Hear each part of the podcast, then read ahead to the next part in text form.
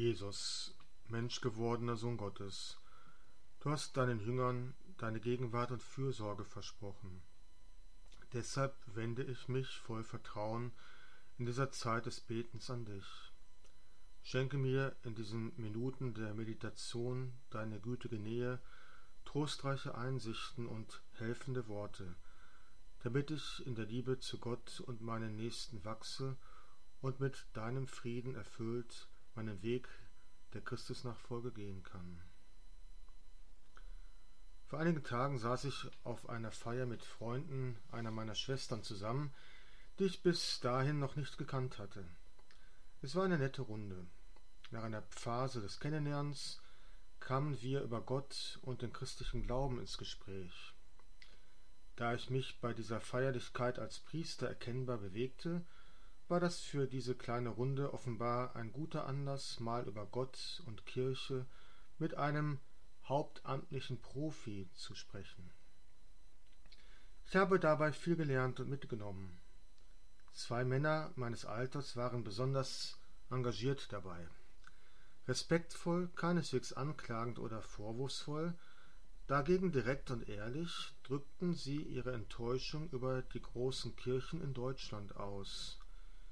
Ihrer Meinung nach käme die Kirche ihrer spezifischen Aufgabe viel zu wenig nach, nämlich den Menschen in dieser Zeit großer Krisen und Erschütterungen Klimakrise, Energiekrise, Krise der Ehen und Familien, Corona-Krise, Krieg in Europa, um nur ein paar geläufige Krisen zu nennen, Hoffnung zu geben.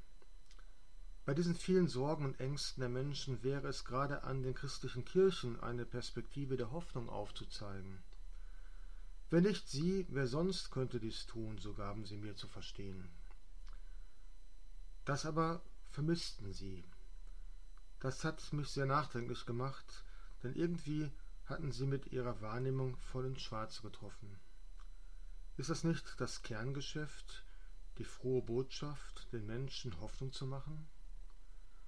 Und wie wenig passiert das oder kommt diese Botschaft bis zu den Menschen? Sie haben nichts dagegen gesagt, als ich Ihnen dann am Ende meiner Überzeugung kundtat, dass eine tragfähige und wirklich nachhaltige Hoffnung nur in der Person von Jesus Christus zu finden ist. Dann empfahl ich Ihnen die Enzyklika Spe Salvi aus dem Jahre 2007 von Papst Benedikt zu lesen, denn in ihr ist eigentlich alles Wichtige und Gültige über die Hoffnung der Christen, die ein Angebot an alle Menschen ist, gesagt. Ich denke, wir gingen alle sehr nachdenklich, aber auch bereichert durch den Austausch auseinander. Als ich nun das heutige Evangelium der Messfeier las, kam mir dieses lange und intensive Tischgespräch wieder in den Sinn.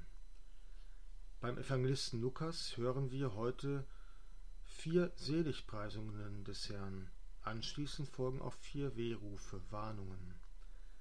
So heißt es im sechsten Kapitel beim Evangelisten, Jesus richtete seine Augen auf seine Jünger und sagte, Selig ihr Armen, denn euch gehört das Reich Gottes.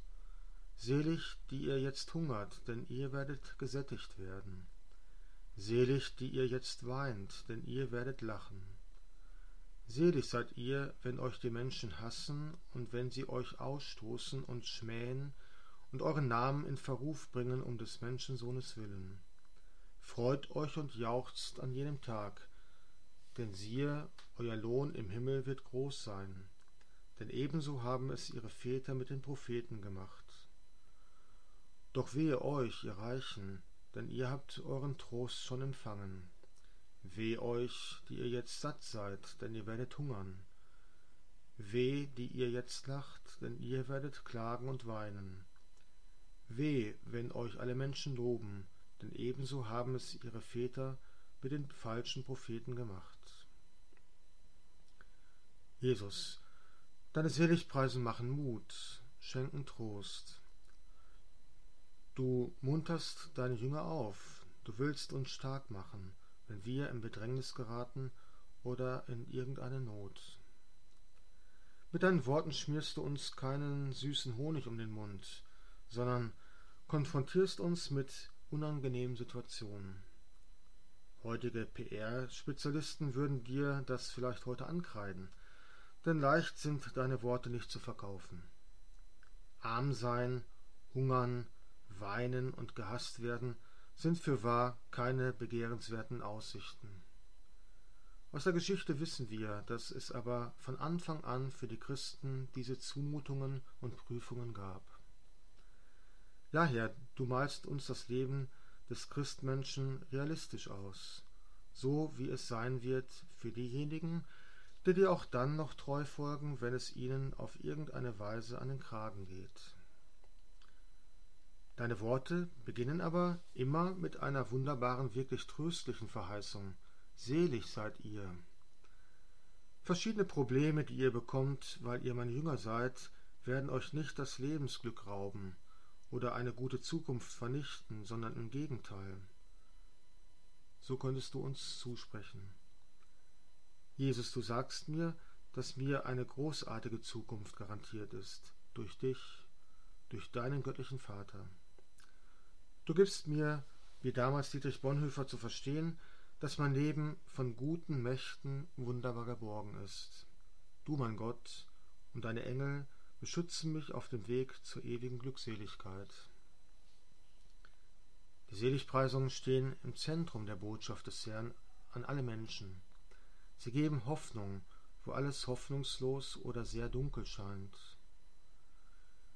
Die tröstlichen Verheißungen, dass wir, die wir arm waren in dieser Welt, das Reich Gottes erben werden, dass wir, die wir hungern mussten, im Überfluss gesättigt werden, dass wir, die wir weinten, einmal lachen werden, dass wir, wegen der Ablehnung der Menschen traurig, dann nur noch Grund zur Freude haben werden, hängen entschieden von unserem Lebenswandel ab, von unserer Beziehung zu Gott.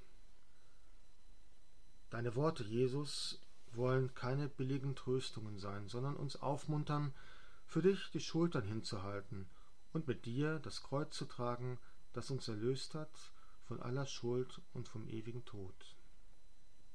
Deine Seligpreisungen geben uns die feste Hoffnung, dass alles zum Guten führt, dass alles gut wird. Sie sind aber nicht nur eine Gabe, die du uns gibst, um auf dem Weg der Nachfolge nicht zu verzagen, sondern sie sind auch eine Aufgabe. Sie wollen etwas mit uns machen. Sie wollen uns verwandeln in mutige und glaubenswürdige Zeugen deines Evangeliums. Wer sich an deinen Seligpreisungen festhält, dessen Leben kann nicht so bleiben wie bisher. Es muss sich ändern, bessern, deinem Leben immer mehr ähnlich werden. Dann aber wird es auch dieser glorreichen Zukunft entgegengehen, in der du nun lebst und uns erwartest.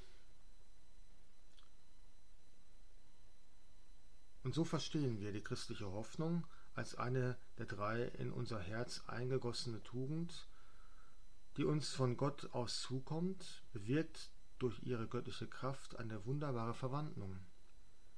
Allerdings nur, wenn wir Christen uns auf das Evangelium einlassen. Herr Jesus, vermehre in mir den Glauben, die Hoffnung und die Liebe, damit ich immer mehr von der Seligkeit erfüllt bin, die du uns durch dein Leben und Sterben, durch deine Auferstehung und Aussendung des Heiligen Geistes geschenkt hast. Gib mir den Mut, auf Erden allerlei Entbehrungen anzunehmen wie du, weil ich deinem Wort vertraue. Und so werde ich vielleicht wie das Weizenkorn in den Boden fallen und sterben, aber dadurch auch reiche Frucht bringen so wird mein Leben fruchtbar sein, was ich dir zu Ehren dargebracht habe, aber auch das Leben anderer Menschen, das durch mein Leben zu dir fand, der du der Weg, die Wahrheit und das Leben in Fülle bist. Ich danke dir, mein Gott, für die guten Vorsätze, Regungen und Eingebungen, die du mir in dieser Betrachtung geschenkt hast. Ich bitte dich um deine Hilfe, sie zu verwirklichen. Maria, meine unbefleckte Mutter, heiliger Josef, mein Vater und Herr und Schutzengel, bittet für mich.